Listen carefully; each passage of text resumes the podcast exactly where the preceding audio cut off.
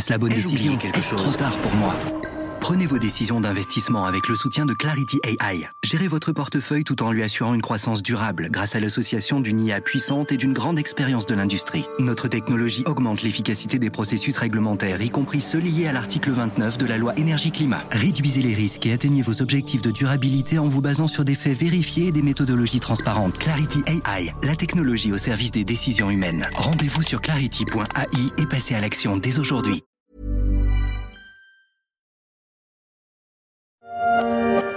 La scène de crime couvre toute cette école d'Uvalde au Texas. Sur place, des dizaines de policiers et de secouristes s'affairent. La police locale a demandé aux parents de ne pas venir chercher les enfants avant qu'ils ne soient tous comptés. Il y a eu Columbine en 1999 qui avait fait 13 victimes dans une école secondaire. Il y a eu aussi Virginia Tech, 33 morts sur un campus en 2007. Il y aura maintenant la tuerie du Valdé, 21 personnes assassinées, dont 19 enfants âgés de 9 à 10 ans. Le tueur s'était offert quelque temps plus tôt un pistolet et un fusil d'assaut, un jour après son anniversaire, aussi simplement que s'il avait acheté une canne à pêche. Un marché de l'armement qui se porte comme un charme aux États-Unis.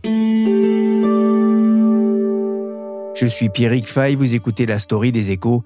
Chaque jour, la rédaction du journal se mobilise pour analyser et décrypter l'actualité économique, sociale et financière. Aujourd'hui, on va s'intéresser à la passion morbide des États-Unis pour les armes à feu.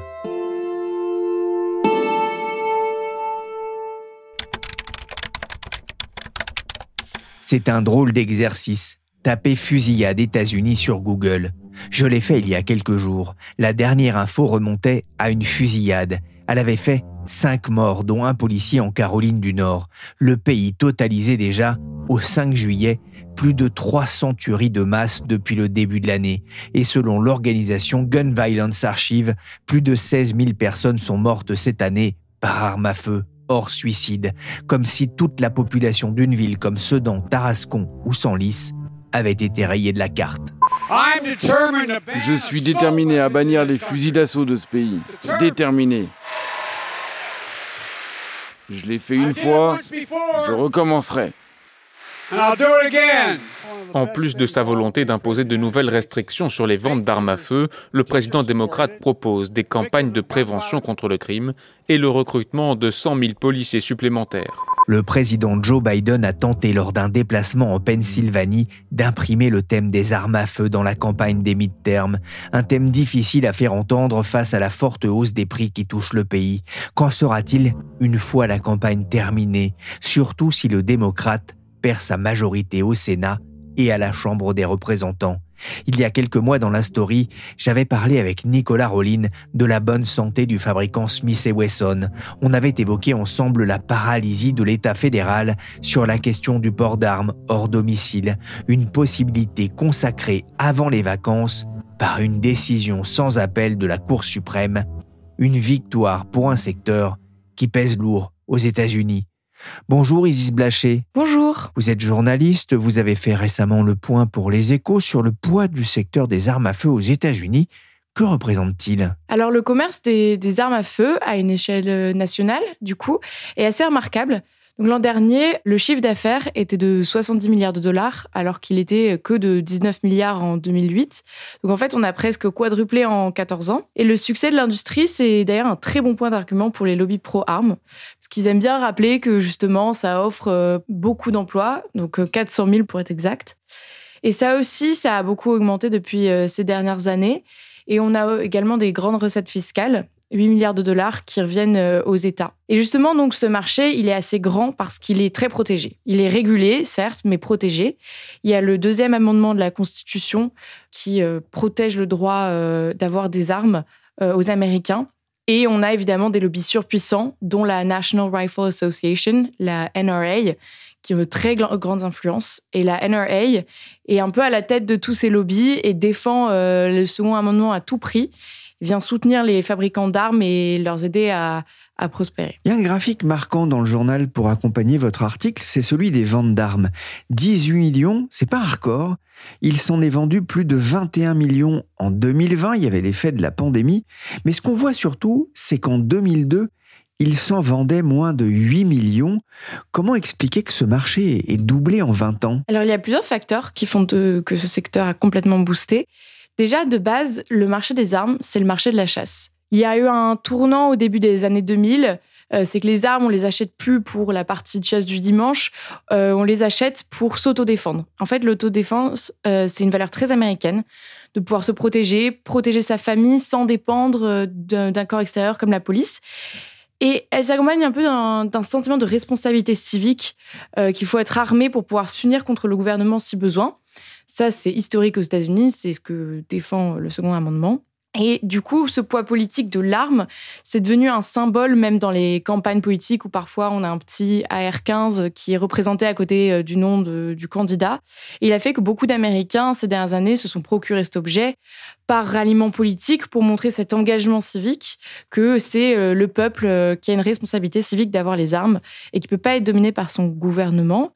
Et en parallèle de ça, on parle beaucoup de gun violence aux États-Unis depuis quelques années avec des tueries fréquentes dans des écoles, des supermarchés, des lieux religieux. Beaucoup prennent peur euh, et veulent se défendre en fait, donc ils s'achètent une arme et ceux qui soutiennent la cause vont encore plus en acheter pour remontrer leur, euh, leur soutien et s'allier au lobby. Et euh, comme tous les marchés, euh, il y a un effet de marketing assez puissant parce que des armes, en fait, ça se garde, mais c'est pas comme des, des appareils électroménagers qu'il faut remplacer tous les 10 ans. Mais pourtant, les fabricants arrivent à vendre des armes toujours plus puissantes, toujours plus impressionnantes. Et ça, sans surprise, ça plaît. Aux États-Unis, la Cour suprême invalide une loi de l'État de New York sur le port d'armes et elle consacre ainsi le droit des Américains à sortir armés de leur domicile le puissant lobby des armes, euh, la NRA, a salué une victoire. Bah, ce secteur fait vivre directement plus de 400 000 personnes aux États-Unis, c'est pas rien. Et l'État y trouve aussi son compte avec des recettes fiscales estimées à près de 8 milliards de dollars. On mesure bien le poids du secteur et c'est sans doute pas fini. Après cette décision de la Cour suprême des États-Unis fin juin d'autoriser le port d'armes hors du domicile, comme on l'a entendu dans le journal de France 24, ISIS quel impact cette décision peut-elle avoir? On sait que les ventes d'armes vont beaucoup dépendre du climat politique. C'est-à-dire que lorsqu'il y a un sentiment d'insécurité générale, tout comme après les tueries de masse euh, qui font la haine des médias, beaucoup d'Américains veulent prendre leur sécurité comme une responsabilité personnelle. Et euh, l'autodéfense est quand même très important pour eux. Et ils vont aller acheter des armes. Et c'est vrai que quand on regarde les chiffres, euh, il y a des pics de vente après les grandes tueries. C'est pareil pour le Covid, les gens faisaient moins confiance à la police pour les protéger et par peur que les restrictions sanitaires soient le premier pas vers des restrictions euh, de d'autres droits fondamentaux, euh, ils se sont précipités dans les magasins euh, s'acheter une arme. Et c'est pareil quand il y a une annonce de, régulation, de contrôle sur les armes, les gens se précipitent en fait avant qu'il soit trop tard. Et en revanche, quand le climat politique fait que l'achat des armes n'est pas menacé, bah, les ventes redescendent. Et en fait, on le voit en 2017-2018, on avait Trump comme président il est pro-gun.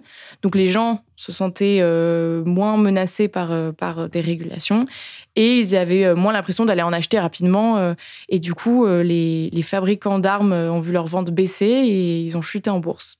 Donc en fait, finalement, cette décision de la Cour suprême, elle peut mener un peu vers deux directions différentes. D'un côté, certains peuvent se dire que la protection renforcée de ce droit cette décision de la Cour suprême, c'est le premier pas vers une révolte et des restrictions. Et avec l'accumulation des tueries en ce moment, il y a encore plus de motivation pour limiter le droit du port d'armes. Donc peut-être que par peur euh, des tueries euh, pour certains et des restrictions pour d'autres, les ventes vont augmenter. Mais d'un autre côté, et moi je pense plutôt pour ce, côté-là, c'est un peu un signe que le droit au port d'armes est fondamental dans la Constitution. Il est encore plus protégé, il est intouchable. Donc, il n'y a pas de précipitation pour se procurer des armes. Mais bon, on peut s'attendre forcément tout de même à des tueries plus fréquentes euh, avec ces autorisations. une dernière question un peu euh, personnelle. Vous avez vécu aux États-Unis. Ça, s'entend aussi quand vous parlez de shooting, de gun. Hein. on voit bien que ça reste un peu. Euh, vous y avez fait une partie de vos études. Le poids des armes, c'est omniprésence, pas forcément affichée. On ne se balade pas avec euh, son colt à la ceinture façon cow-boy. Ça peut être obsédant. Alors moi, j'habite à New York, donc c'est vrai que je peux pas généraliser mon expérience à tous les États-Unis. Mais cela dit, euh, moi, les seules armes que je vois dans la rue, c'est celles qui sont portées par la police, euh, par des agents de sécurité. Mais c'est vrai qu'il y a un peu un poids dans l'atmosphère que n'importe qui peut se retrouver au mauvais endroit, au mauvais moment. Et euh, si on voit un fou dans la rue, on se dit que la chance est minime, mais on ne peut pas complètement exclure qu'il y ait une arme. C'est régulier qu'en regardant mes mails, j'ai un avertissement parce qu'il y a eu une attaque dans, dans ma ville ou dans mon état. Il y a eu des tirs. Donc je me sens pas en insécurité tout de même, mais en tout cas, il y a vraiment cette omniprésence de la menace qu'on n'a pas du tout en France. Ici, on arrive dans les armes allemandes, autrichiennes. Euh, ça, c'est le fameux HKMP5. Ça, c'est les armes françaises. Là, les Thompson, hein. Thompson euh, Al Capone, c'est le même type, hein. mais bon, c'est pas celle d'Al Capone. Plus de 1000 armes chez ce collectionneur suisse rencontré par le youtubeur Le Grand JD. Sa localisation est secrète. Et pour découvrir cette collection pas comme les autres, il faut franchir des grilles et des portes blindées. Un passionné d'armes, mais surtout d'histoire, qui a peint les présentoirs en rose pour amener un peu de gaieté dans cet univers martial, presque un musée. Des armes qui ne tuent plus personne, mais qui fonctionnent, explique le collectionneur. La Kalachnikov occupe une grande partie de l'espace. Le AK-47 l'une des armes les plus répandues dans le monde. Entre 70 et 110 millions d'exemplaires auraient été produits depuis sa création, soit une Kalachnikov pour 70 habitants de la planète. Mais c'est une autre arme qui fait parler d'elle aux États-Unis ces derniers mois. C'est aussi un fusil semi-automatique, la R-15. Véronique Lebillon, correspondante des échos aux États-Unis, a enquêté sur ce nouveau fléau jusque dans les cours de récréation. Bonjour Véronique. Bonjour Pierrick. Qu'est-ce que l'AR-15 Alors un AR-15, c'est un fusil semi-automatique qui a été mis au point euh, à la fin des années 50 par un ancien marine, un homme qui s'appelait euh, Eugène Stoner. Euh, après la guerre, il s'était reconverti dans l'industrie et dans le design d'armes à feu. Il a commencé à travailler pour une petite société qui s'appelait Armalite, qui a été adossée à un groupe aéronautique. Et d'ailleurs, le nom de l'AR-15, hein, ça reprend les deux premières lettres de, de cette entreprise, du nom de cette entreprise. L'armée américaine à l'époque était en quête de nouveaux modèles d'armes euh, semi-automatiques. Et l'objectif de cet homme, donc Eugene Stoner, c'était de créer une arme assez légère, mais qui puisse rivaliser avec le AK-47 des Russes, vous voyez, mis au point par euh, Kalachnikov. Alors finalement, euh, Armalite n'avait pas la capacité de poursuivre sa production. Ils ont vendu la licence de l'AR-15 à Colt. Euh, le fameux Colt, hein, qui a vendu le modèle à l'armée sous le nom de M16, euh, mais qui a gardé euh, cette dénomination d'AR-15 pour le marché civil. Oui, l'AR-15, c'est un fusil semi-automatique. On peut dire de lui aussi que c'est devenu une arme de destruction massive d'innocents bah, Si on reprend la longue liste des tueries de masse de ces dernières années aux États-Unis, elles ont souvent un point commun, hein, c'est l'utilisation effectivement d'un AR-15. ça a été le cas là dans les deux dernières tueries du printemps, dans l'école primaire de Uvalde au Texas, hein, où il y a eu 21 morts, 19 enfants. Euh, et puis dix jours plus tôt, la même chose dans un supermarché de Buffalo dans l'État de New York, dix morts et c'était aussi avec un AR-15. Euh, c'était le cas aussi pour la tuerie de Parkland, hein, ce lycée en Floride euh, il y a quelques années, en 2018.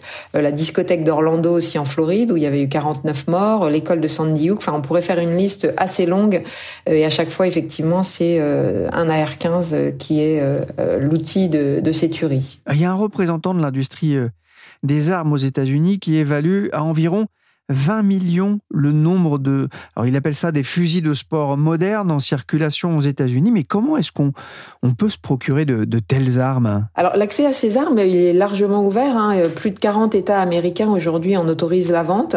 Euh, il y a que les bastions démocrates, en fait, comme euh, la Californie, la côte Est avec l'État de New York et puis la capitale Washington, qui l'ont interdit.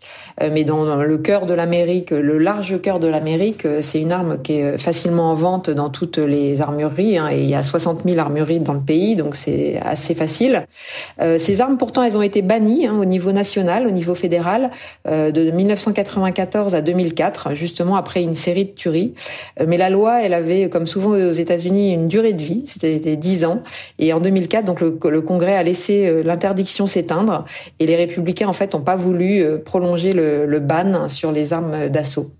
alors après, chaque État, en fait, décide un peu de ses règles précises donc ce serait compliqué de rentrer dans vraiment beaucoup de détails. Euh, il y a un peu un degré de contrôle différent euh, des antécédents judiciaires des acheteurs, par exemple, ou le fait de devoir ou pas demander un permis.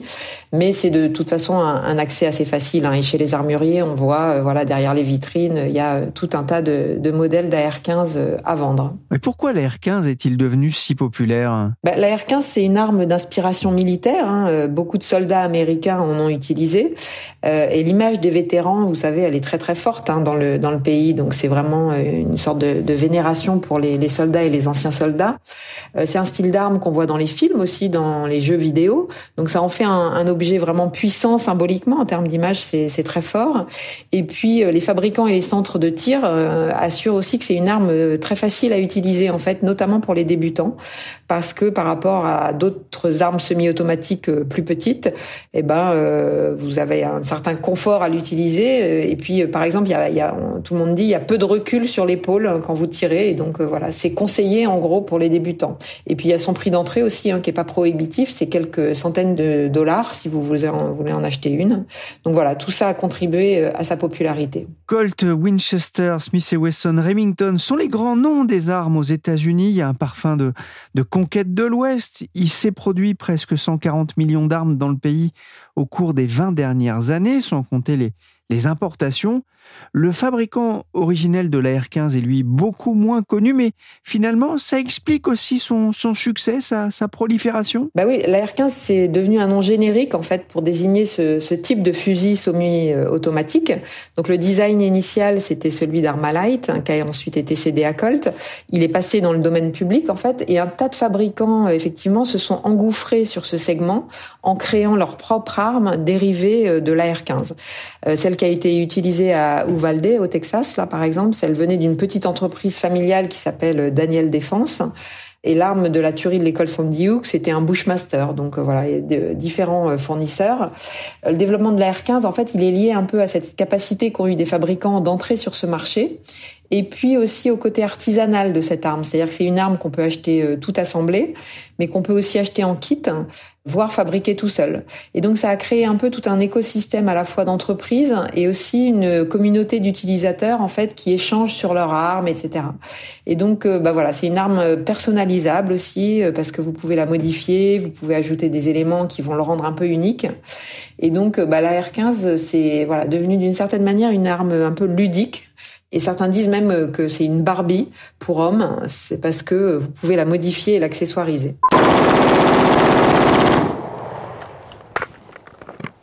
Gas block is getting hot, ladies and gentlemen. Ooh, yeah. oh boy, that's hot. La R15 en mode tir sportif par un certain Irak vétéran 8888 sur YouTube, plus de 2 millions et demi d'abonnés, on est loin ici hein, de Ken et Barbie, et des vidéos comme ça on en trouve des milliers sur la plateforme pour apprendre à bien monter son arme, à la customiser aussi comme vous le disiez. J'ai même trouvé une vidéo d'unboxing d'une jeune fille qui en avait reçu un de son mari pour son anniversaire. On la voit manipulant des pièces de l'arme avec ses longs doigts terminés par des ongles colorés et pailletés.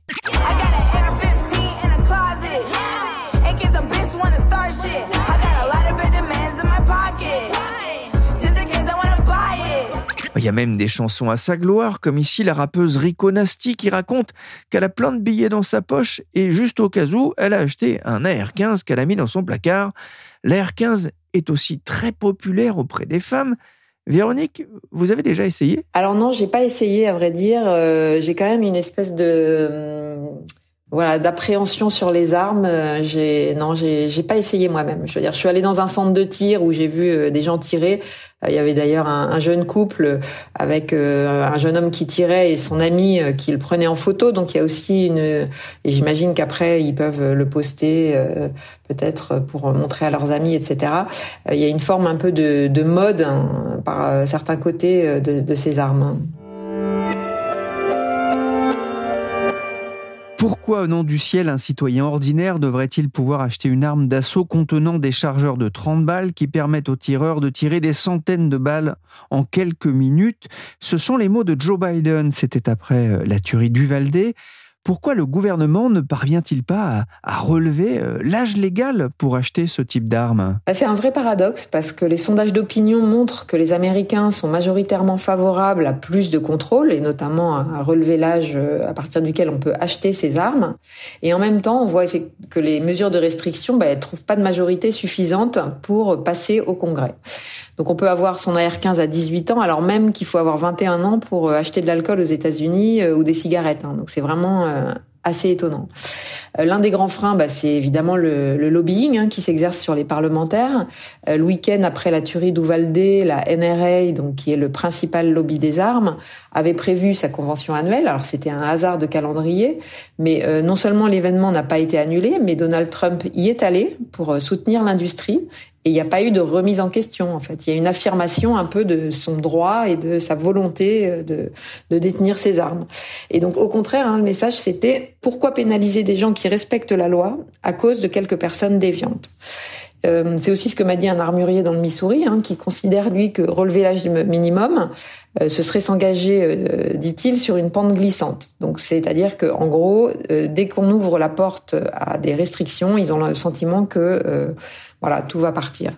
Et donc, ils verrouillent au maximum et toujours au nom du deuxième amendement de la Constitution, donc qui établit le droit à détenir une arme.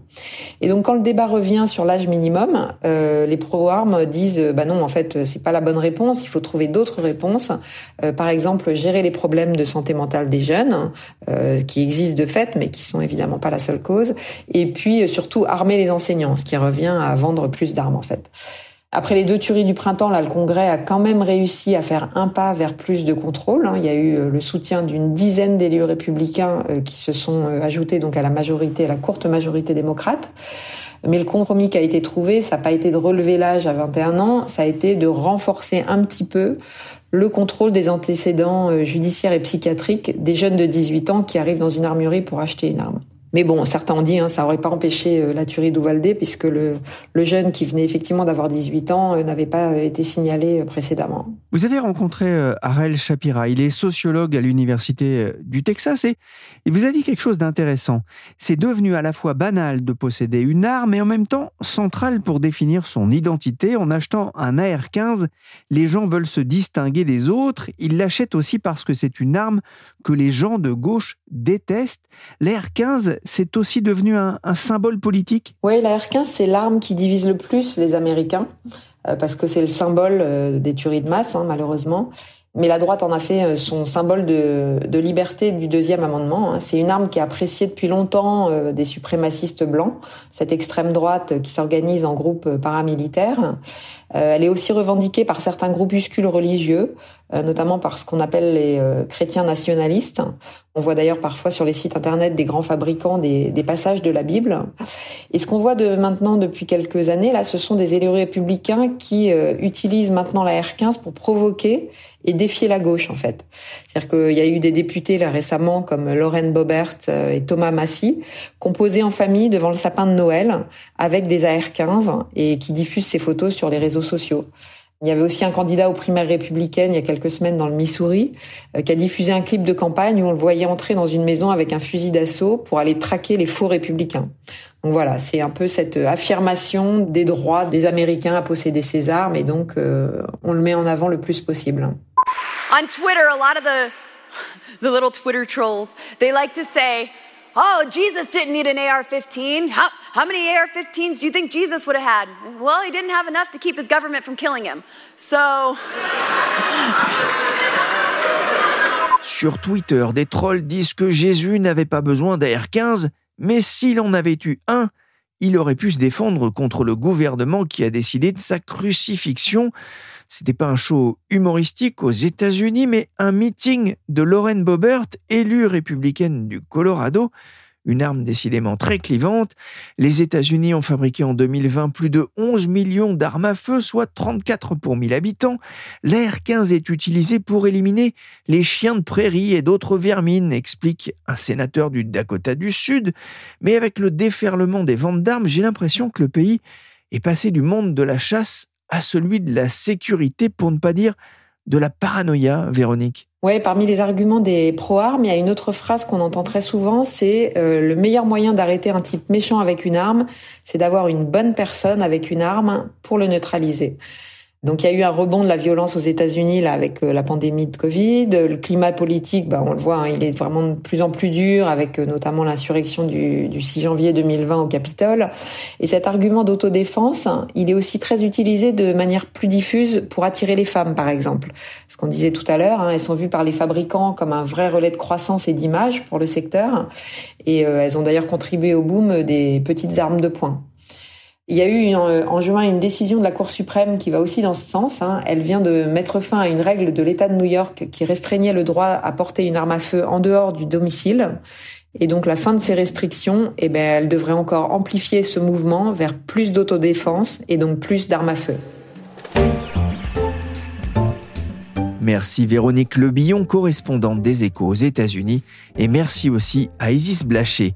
La story s'est terminée pour aujourd'hui. Cette émission a été réalisée par Willy Gann, chargé de production et d'édition Michel Varnet.